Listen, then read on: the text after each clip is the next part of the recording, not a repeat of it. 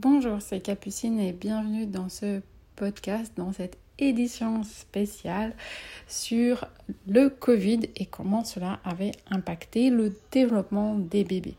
Donc je suis très heureuse de vous retrouver aujourd'hui pour vous parler de ça. Je m'appuie sur un article qui a été publié dans Nature en anglais sur les recherches qui ont été faites sur le développement du bébé pendant le Covid et je pense que c'est très intéressant de pouvoir faire ce, bilan euh, sur comment ça a impacté le développement euh, des bébés et ça peut euh, nous permettre de comprendre aussi comment on va pouvoir les aider. Le titre de l'article c'était comment le Covid a impacté le développement du cerveau des bébés. Et vous allez voir que c'est intéressant parce que eux, ils ont voulu montrer l'impact sur leur cerveau, mais on va voir que ça a impacté tout un tas d'autres choses. Donc, on va voir ça. Quels impacts ça a eu, euh, quelle personne ça a le plus touché? Ensuite, on va voir l'impact du masque et moi j'ai été vraiment surprise par euh, leur conclusion. Et ensuite, on va voir en dernier comment euh, les femmes qui ont été enceintes pendant cette pandémie, a impacté euh, le cerveau des bébés. Voilà un petit peu ce qu'on va voir aujourd'hui sur euh, ce podcast. Donc, une première étude qui a été faite à l'hôpital pour enfants Morgan Stanley. Donc, c'est deux ans de recherche sur le développement de l'enfant et ils ont analysé la communication et le développement moteur jusqu'à six mois et ils ont comparé ce développement moteur avec les enfants qui sont nés avant la pandémie. Donc les enfants qui sont nés pendant la pandémie avaient des scores beaucoup plus faibles à tous les tests qui, du développement, euh, surtout et, euh, le développement moteur global, la motricité, la grosse motricité, retournement, ramper, quatre pattes.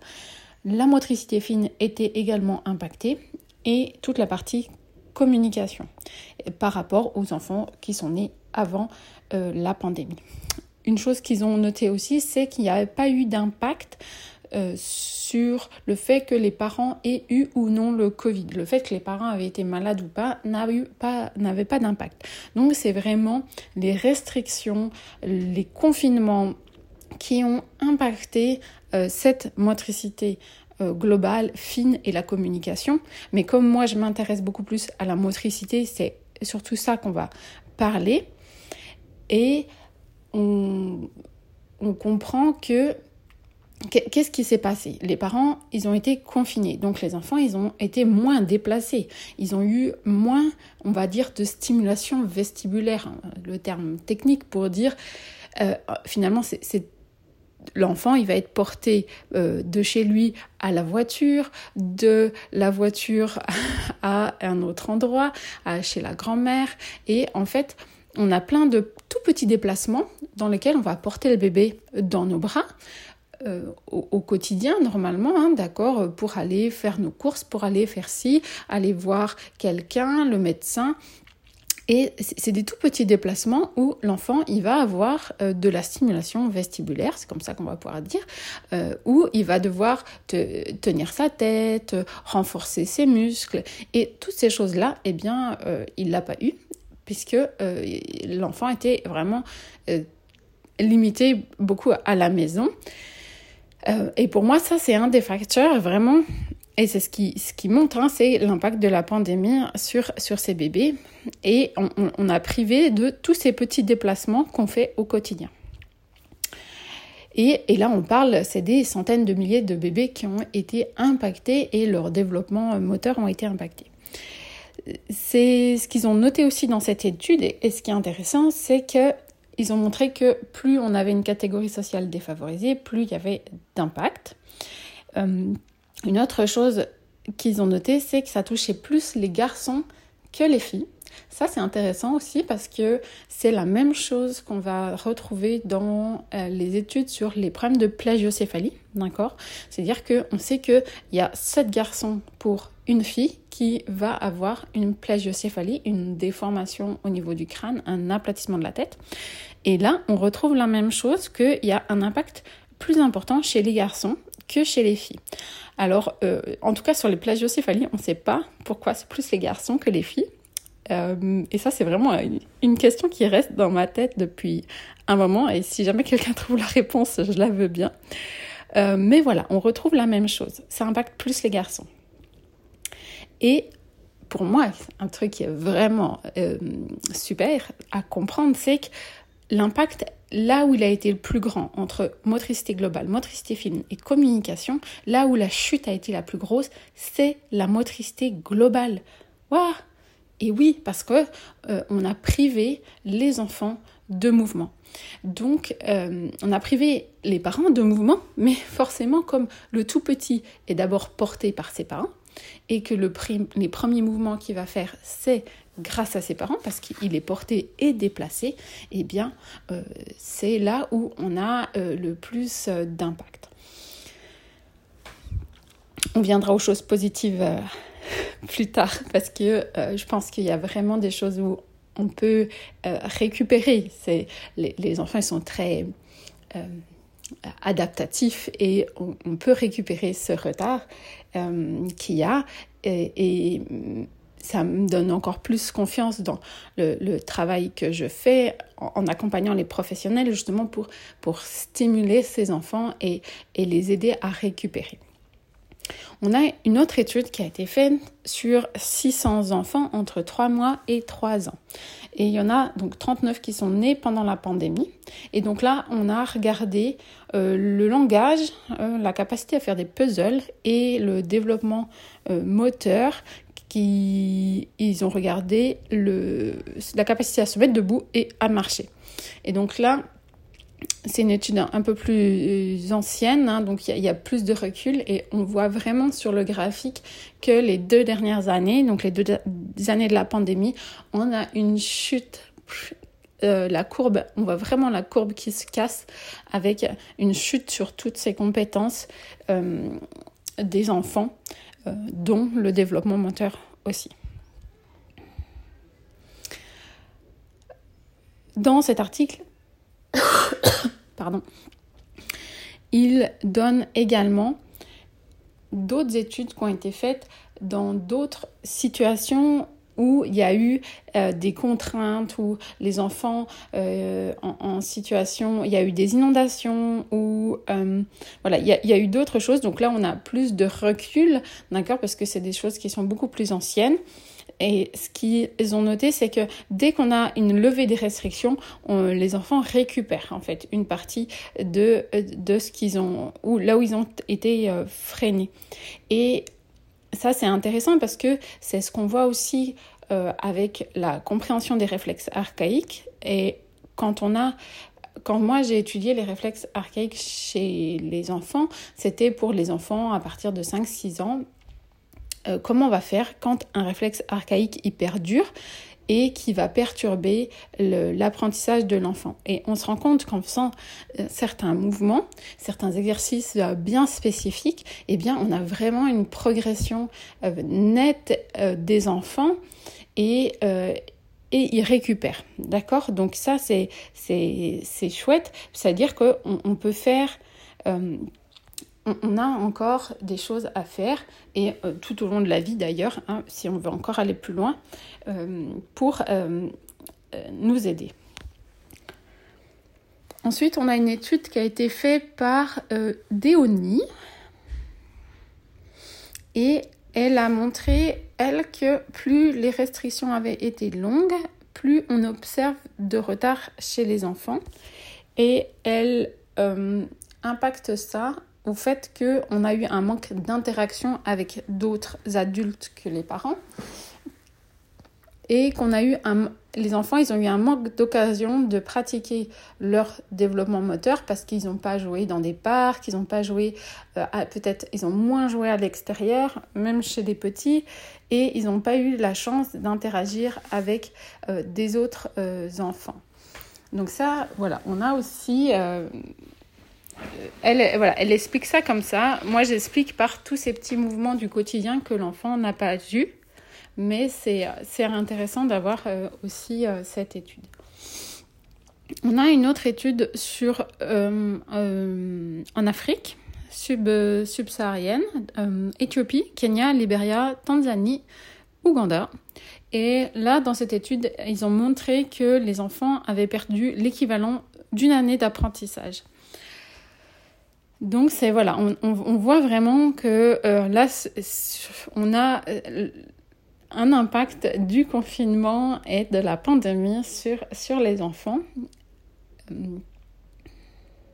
Et, euh, et c'est intéressant parce que maintenant on, va sortir de cette pandémie, donc on a plein de choses qu'on va pouvoir faire euh, pour euh, stimuler, accompagner les enfants euh, dans, dans, les apprentissages, mais aussi pour moi surtout récupérer du, du, mouvement et de la motricité, parce que si vous me suivez depuis un moment, vous savez déjà, mais qu'on a un impact entre le, la motricité et la cognition. C'est pas deux choses qu'il faut séparer, c'est deux choses qui vont ensemble.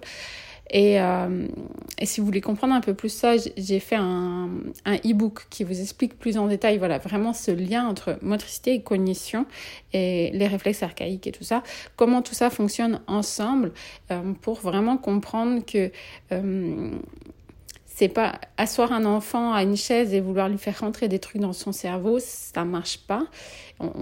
les mécanismes sont plus complets. Euh, on a besoin de, motricité pour apprendre. On a besoin que, ne serait-ce que pour lire, il faut que l'œil, il, faut que le corps il reste immobile et que l'œil puisse bouger.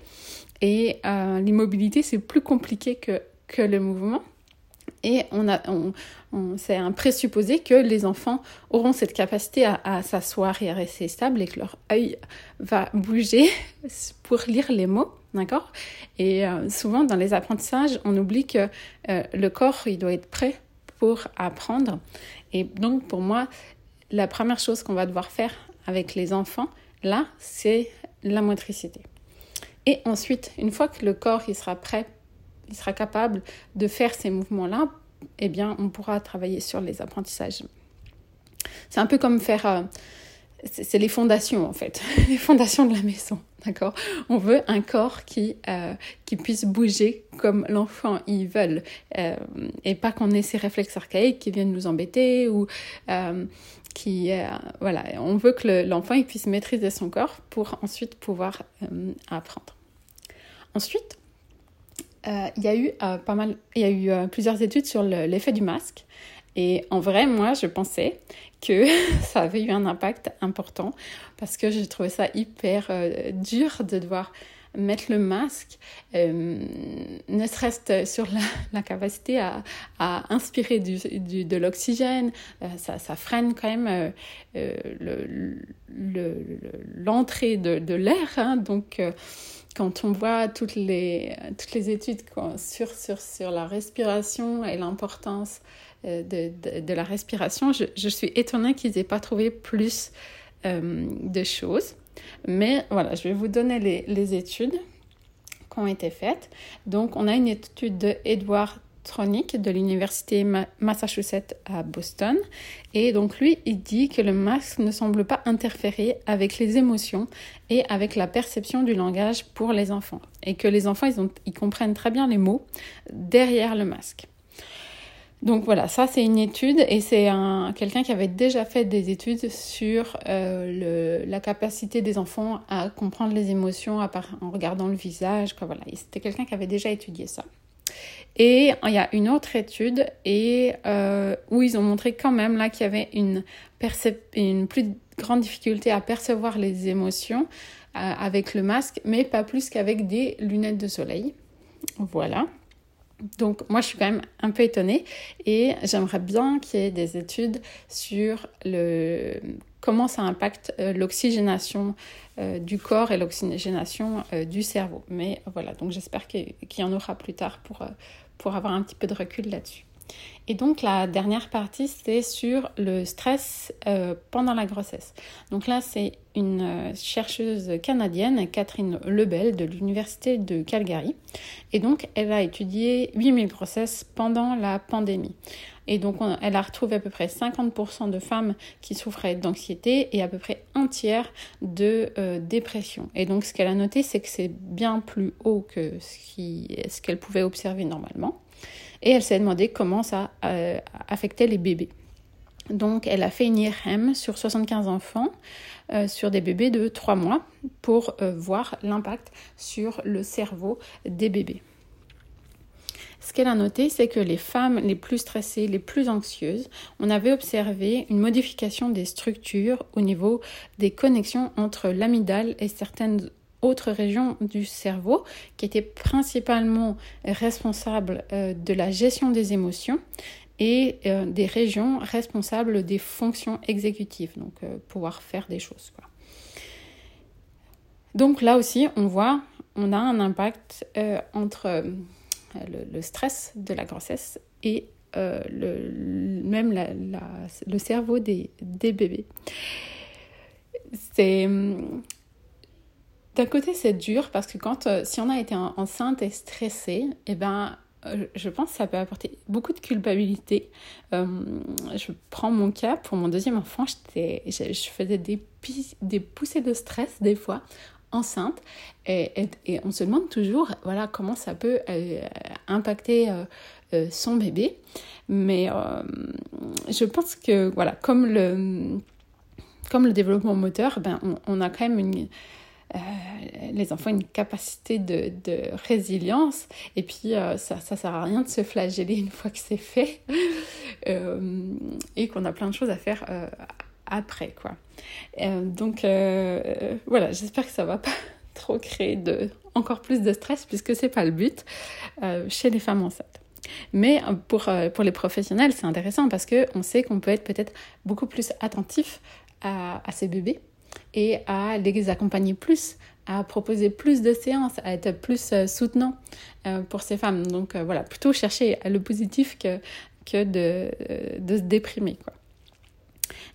donc Catherine Lebel, dans une précédente étude, elle avait montré que ça avait beaucoup, ça avait plus d'impact chez les garçons encore. Hein, désolé, bébés garçons, hein, ils n'ont pas de chance, euh, mais ils ont plus euh, d'impact.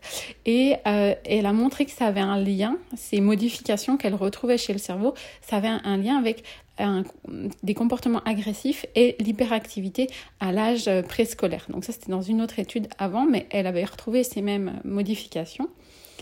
et moi, je je me, pose la question, mais est-ce que du coup, chez les filles, ça se modifie autrement? Et peut-être que c'est moins visible et euh, du coup peut-être moins étudié parce que les, les filles, peut-être elles vont être plus tranquilles et peut-être ça va les inhiber, donc on va pas faire d'études dessus, mais euh, je vois pas pourquoi ça aurait un impact sur les garçons et pas sur les filles.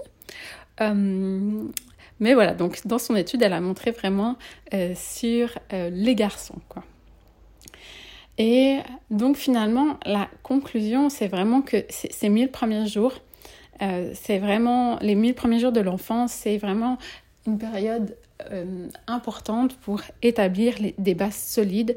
Et c'est une période où l'enfant va avoir besoin d'être euh, d'être stimulé, de, de, jouer avec lui, et même chez des, des tout petits, et c'est vraiment ça moi qui, qui est important pour moi, hein, de d'avoir dès le début ces bonnes, ces bonnes habitudes qui vont aider l'enfant à, à, faire tout son développement moteur, donc tenir sa tête, euh, jouer à plat ventre, se retourner, ramper, faire du quatre pattes, puis se mettre debout.